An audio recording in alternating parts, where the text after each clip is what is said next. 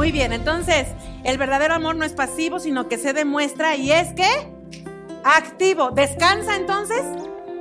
¿Descansa? No, no descansa. ¿Quiénes tienen bebés?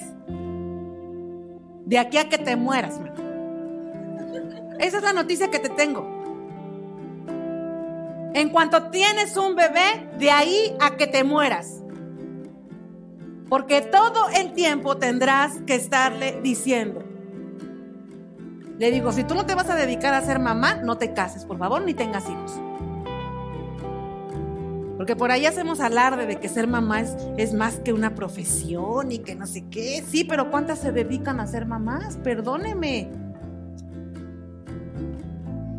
Si no te vas a encargar de, de educar a tus hijos, no los tengas. Te lo pido, por favor. No eches a perder más. Y si ya los tienes, empieza a trabajar. No los ames de palabra ni de lengua, sino de hecho y en verdad de hecho y en verdad.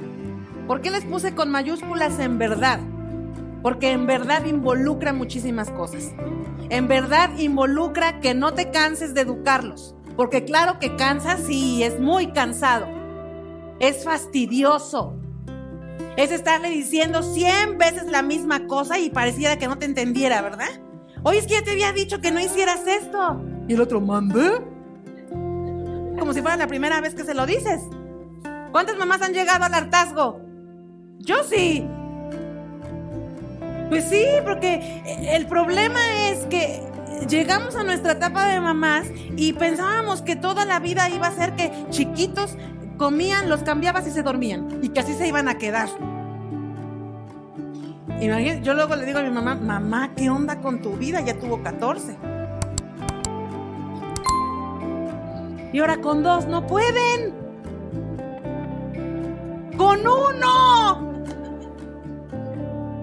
Mamás que tienen un hijo y qué pecado estaré pagando con este chamaco. ¿Sabes qué pecado? El de no prepararte para ser mamá. Ese es el pecado que pagas. Cuando tienes hijos necios, desobedientes, el pecado que pagas es que prefieres tener dinero y hacer dinero que educar a tus hijos. Coméntanos tú qué opinas. Síguenos en nuestras redes sociales y no te pierdas de todo el contenido que tenemos para ti y tu familia. Nos vemos la próxima.